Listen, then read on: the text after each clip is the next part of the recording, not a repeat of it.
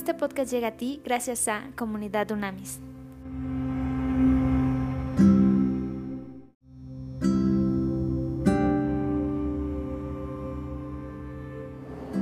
Trascendente día, Dunamitas, vamos hoy a estudiar la, el capítulo número 4 de la carta del apóstol Pedro. ¿okay? Entonces vámonos sobre el capítulo número 4, se intitula Buenos administradores de la gracia de Dios.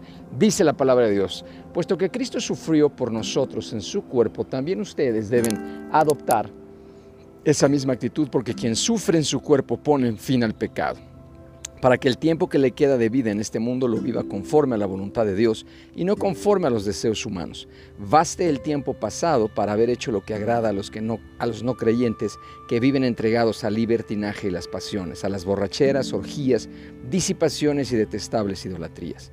Para ellos resulta extraño que ustedes ya no los acompañen en ese mismo desenfreno y libertinaje, por eso los ultrajan. Ahí está muy evidente un cambio de vida en esa iglesia primitiva, ¿ok?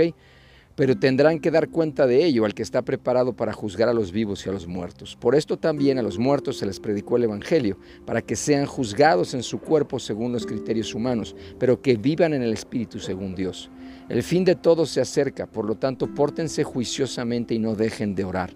Por sobre todo, las cosas, ámense intensamente los unos a los otros, porque el amor cubre infinidad de pecados. Y esto también está en Proverbios 10, 12. Ok, qué bonito está este número 8. ¿eh? Por sobre todas las cosas, ámense intensamente los unos a los otros, porque el amor cubre infinidad de pecados. Bríndense mutuo hospedaje, pero no lo hagan a regañadientes. Ponga cada uno al servicio de los demás el don que haya recibido y sea buen administrador de la gracia de Dios en sus diferentes manifestaciones. Cuando hable alguno, hágalo ciñéndose a las palabras de Dios cuando alguno sirva, hágalo según el poder que Dios le haya dado para que Dios sea glorificado en todo por medio de Jesucristo, de quien son la gloria y el poder por los siglos de los siglos. Amén. El 12 se intitula La vida cristiana y el sufrimiento. Amados hermanos, no se sorprendan de la prueba de fuego a que se ven sometidos como si les estuviera sucediendo algo extraño. Al contrario, alégrense de ser partícipes de los sufrimientos de Cristo para que también se alegren grandemente cuando la gloria de Cristo se revele. Bienaventurados ustedes cuando sean insultados por causa del nombre de Cristo. Sobre ustedes reposa el glorioso Espíritu de Dios. Que ninguno de ustedes sufra por ser homicida, ladrón o malhechor, ni por meterse en asuntos ajenos, pero tampoco tenga ninguno vergüenza si sufre por ser cristiano. Al contrario, glorifique a Dios por llevar ese nombre.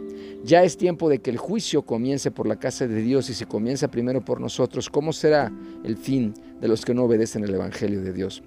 Además, si el justo con dificultad se salva, ¿en dónde quedará el impío y el pecador? Proverbios 11:31 también.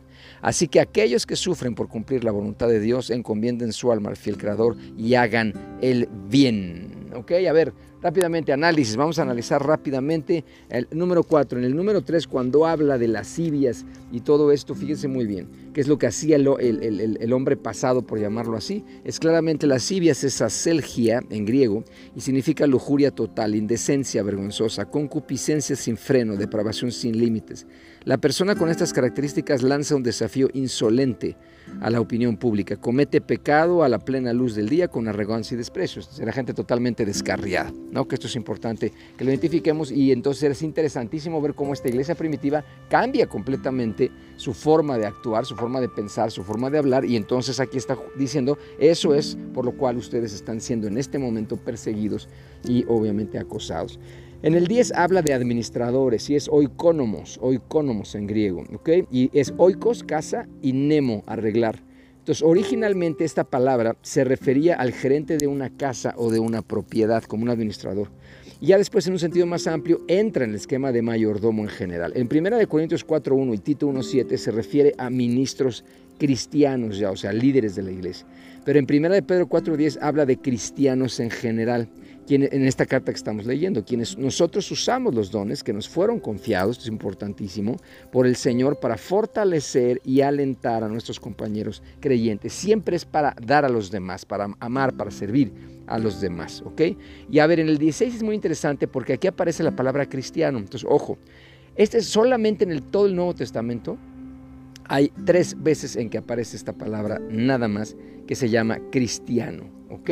Entonces vamos a, vamos, a, vamos a estudiar en griego qué significa cuando ellos dicen cuando dicen cristiano y por qué la, usaban, que eso es importante. Recordemos eh, que al principio, acuérdense, o sea, ellos no se llamaban cristianos. Esto es importantísimo que lo, que lo identifiquemos en este momento. Entonces, a ver, atención, fíjense muy, muy bien. Esto es interesante porque en griego, esta palabra, esta palabra en griego de cristianos es, es cristianos, ¿ok? Es decir, seguidor, es decir, seguidor de Cristo, ¿ok? El sustantivo es Christos, Cristo. Y esto es un nombre dado a los discípulos o seguidores de Jesús y esto es adoptado por primera vez en Antioquía. ¿Ok? Y eso tiene que ver con el apóstol Pablo y su equipo que estaban predicando y estaban estableciendo el reino de Dios. Pero entonces la palabra no aparece en las páginas del Nuevo Testamento como un nombre común que lo usaban la iglesia primitiva, o sea, ellos no lo usaban, así se les designaba. Y esta palabra la puedes encontrar en Hechos 11:26, Hechos 26, 28 y en Primera de Pedro 4, 16. ¿ok? Entonces, esta iglesia primitiva que recuerda que estaba inicialmente por judíos y por, y por, y por griegos, la gran mayoría gentiles convertidos, eh, se volvieron conocidos como cristianos, pero, pero esta, esta, este concepto, esta palabra al principio era usado para ridiculizarlos, o sea, era literalmente seguidor de Cristo, pero ellos decían, mira, ahí vienen los cristitos, o sea, los mini cristos, como diciendo, le están echando ganas, pero no llegan al nivel, al nivel de, su maestro, al nivel de, su, de, su, de, su, de su líder. Entonces ellos, a sí mismos, estos cristianos de la iglesia primitiva, no se identificaban con ese nombre, pero así se les fue llamando y así se les quedó ya eh, en adelante. Entonces ya, ya terminamos esta carta, vamos a orar, Pa, en el nombre de de Cristo te damos gracias, Señor, gracias de verdad por toda la revelación que tú nos das y que tú pones en nuestro corazón a través de esta enseñanza, Señor. Te pedimos que tú transformes nuestras vidas, Espíritu de Dios, por completo, para que podamos tener una nueva, criatura, para ser nuevos hombres, para ser nuevas mujeres, para ser nuevos seres humanos, Señor, personas absolutas. Ese es el concepto de conversión, que somos diferentes, hay un antes y un después de ti que hay un hito histórico en nuestra vida personal, familiar, matrimonial, profesional, ministerial y comunitaria. En ti, en ti todo se puede. Y al que cree todo le es posible. Nosotros creemos que podemos ser mejores cada día, que podemos desarrollarnos integralmente cada día mucho más. En tu nombre, Cristo, lo pedimos esto, sabiendo que hecho, hecho está. Amén y amén.